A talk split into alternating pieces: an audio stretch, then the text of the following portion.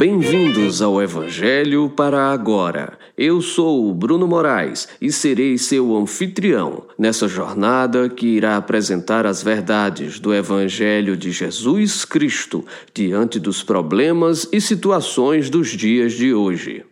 Essa conversa é a continuação da anterior, que ficou tão animada que precisou ser dividida em duas partes. Caso tenha começado por aqui, o que discutiremos a seguir se explica por si só, mas certamente será bem mais agradável se você também puder ouvir a primeira parte. Vamos lá. A conversa continuou comigo falando. Hitler foi ruim? Foi. As grandes guerras e pandemias foram ruins? Foram. Mas quer saber se vai ter ainda mais confusão?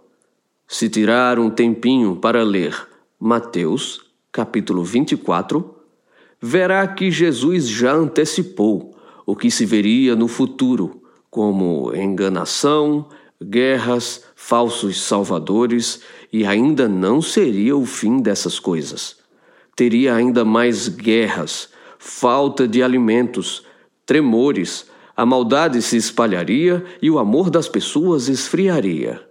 Então fui interrompido com um. Então voltamos ao início da conversa. Tudo o que dá certo é graças a ele, tudo o que dá errado é porque ele não se meteu. Conveniente. Ora, completei.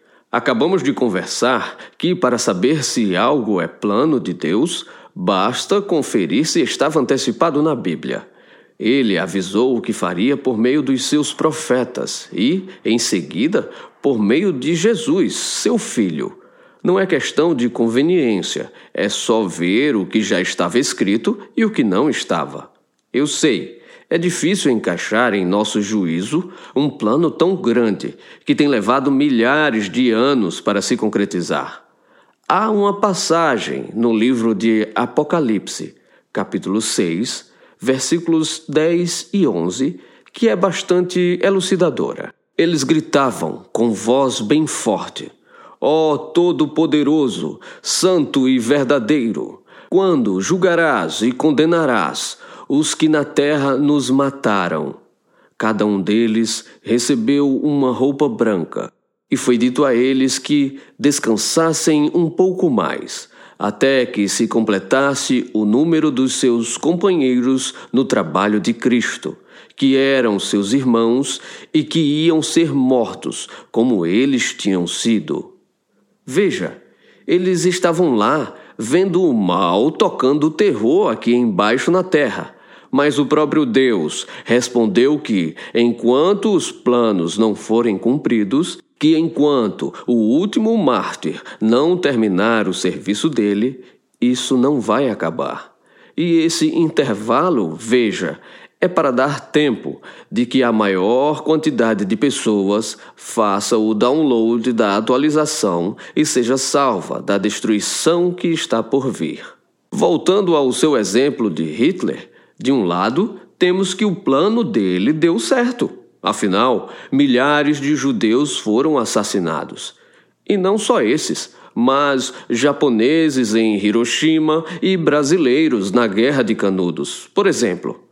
Gente matando gente. Essa noção de que dá certo vai na conta de Deus e dá errado vai na conta dos homens começa a deixar de se encaixar. Ainda sobre Hiroshima, até onde conheço, o renomado cientista por trás da energia atômica não tinha especial aversão aos japoneses, muito menos tensionava em criar uma arma para matar milhares de pessoas. Assim, dependendo da forma como se observa, por um lado, a descoberta dele deu certo, por outro lado, não deu certo. O diálogo continuou com o que veio a seguir.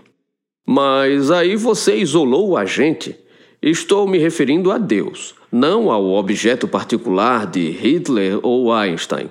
Você me disse que era o objetivo dele sacrificar Jesus para lavar os pecados da humanidade. Respondendo, falei que sim. Vimos que Deus criou a regra de que pecado não podia ser pago sem sacrifício, e essa lei não foi revogada. E foi tanto pecado com a humanidade que só um super sacrifício, o de Jesus na cruz, era suficiente para saldar tudo. E a contrarresposta foi: enfim, meu objetivo final era valorizar a obra humana. Nossas benfeitorias e malefícios são obras nossas, mérito e demérito nosso. Completei concordando, pois não somos forçados a nada, nem o diabo consegue nos forçar a algo. Contudo, mesmo com nossa vontade, sem a permissão de Deus, não poderíamos fazer nada. Opa! respondeu-se. Mas isso contraria o livre-arbítrio? Neguei, pois disse eu que o livre-arbítrio começa em nossa intimidade. A pessoa quis fazer algo e pode não conseguir. É diferente dela não querer algo e ser forçada a isso. Essa última hipótese, se viesse de Deus, seria uma quebra ao livre-arbítrio, mas a primeira hipótese seria uma consequência natural. Ah, então, temos uma nova definição de livre-arbítrio? Posso pensar o que eu quiser, mas a execução depende de Deus? É isso? Naquela hora, resolvi dar exemplos para facilitar o entendimento. Mas é claro, comecei. Se Deus criou a lei da gravidade, mesmo que você queira desobedecer, não consegue. É assim que a banda toca. O livre-arbítrio é um grande dom comparado às outras criações, mas nunca poderá deixar uma criatura maior que o Criador. Então, Deus permitiu que o pensamento genocida de Hitler fosse executado? Sim, respondi. E assim aconteceu várias vezes na história, se pensarmos apenas sobre os judeus povo escolhido por ele, mas que muitas vezes deixou de fazer o que era certo. Eles foram massacrados por egípcios, por babilônicos, pelos romanos. Hitler é só o mais recente. Então me disseram que é bem questionável que nenhum desses milhares de judeus fosse uma pessoa decente e morreu apenas a propósito de um ponto mas beleza, não vou fazer um julgamento moral de uma entidade metafísica. Ele supostamente faz o que bem entende mesmo. Comecei minha resposta dizendo: Veja bem, nenhum desses judeus decentes era melhor do que Jesus, e Jesus literalmente foi para o pau. Em tudo o que as Escrituras têm nos ensinado, até hoje, sempre tem a premissa de que o sofrimento atual é para um momento posterior melhor. Está escrito em Apocalipse, capítulo 21, versículos de 1 a 4. Então vi um novo céu e uma nova terra. O primeiro céu e a primeira terra desapareceram, e o mar sumiu. E vi a cidade santa, a nova Jerusalém, que descia do céu. Ela vinha de Deus, enfeitada e preparada, vestida como uma noiva que vai se encontrar com o noivo. Ouvi uma voz forte que vinha do trono, a qual disse: Agora a morada de Deus está entre os seres humanos. Deus vai morar com eles e eles serão os povos dele. O próprio Deus estará com eles e será o Deus deles. Ele enxugará dos olhos deles todas as lágrimas. Não haverá mais morte, nem tristeza, nem choro, nem dor. As coisas velhas já passaram.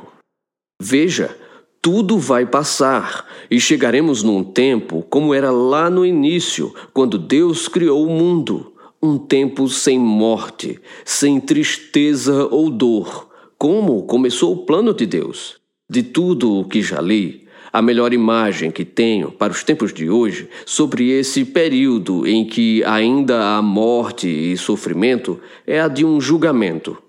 Deus criou o homem à sua imagem e semelhança criativo e com livre arbítrio, com a grande habilidade de poder fazer o bem de forma autônoma. O diabo não concordou com esse novo projeto, muito provavelmente pelo que chamamos de ciúmes. Então, ele, junto com seus seguidores, começaram a querer provar o seu ponto de vista de que a humanidade não serve, deve ser destruída e o mal é que deve prosperar. Do outro lado, temos Deus, que não desiste da sua criação, que é o homem. Se alguém perguntar, e por que Deus não destrói logo o diabo? Respondo que Deus, como ninguém, conhece a humanidade. Ele sabe que os humanos são seres históricos, ou seja, o que são hoje é formado pelo que lhes ocorreu no passado. Se Deus simplesmente varresse do mapa o inimigo da humanidade, ainda restaria a dúvida: será que o diabo tinha razão e foi destruído por um capricho de Deus? Mas, pela justiça divina, tudo tem funcionado como um julgamento em que cada uma das partes tem oportunidade de provar o seu ponto. Ao final, todos avaliando as provas do tempo poderão decidir o que é melhor, o bem ou o mal. Mas o fim desse julgamento já temos registrado em profecias. No final dos tempos, ficará provado para todas as pessoas do mundo que o projeto de Deus é bom e que o mal deve ser desprezado. E assim chegaremos no tempo em que não haverá morte ou tristeza, e isso por toda a eternidade. Proponho uma oração. Como sempre, você é convidado a repetir essas palavras comigo ou, se preferir, mentalizá-las enquanto oramos juntos. Deus Pai Todo-Poderoso, Criador do céu e da terra, agradecemos por mais um momento em que o Senhor nos permitiu estudar a tua palavra. Pai, é no nome santo do teu Filho amado que suplicamos. Enche-nos com o teu Santo Espírito Queremos não só participar dessa tua grande obra, mas também fazer parte do novo tempo em que não haverá mais morte ou tristeza.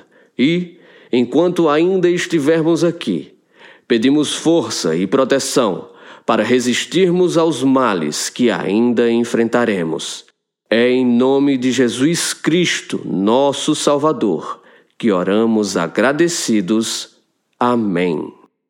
Vejo você no próximo Evangelho para agora. Que Deus o abençoe e até mais.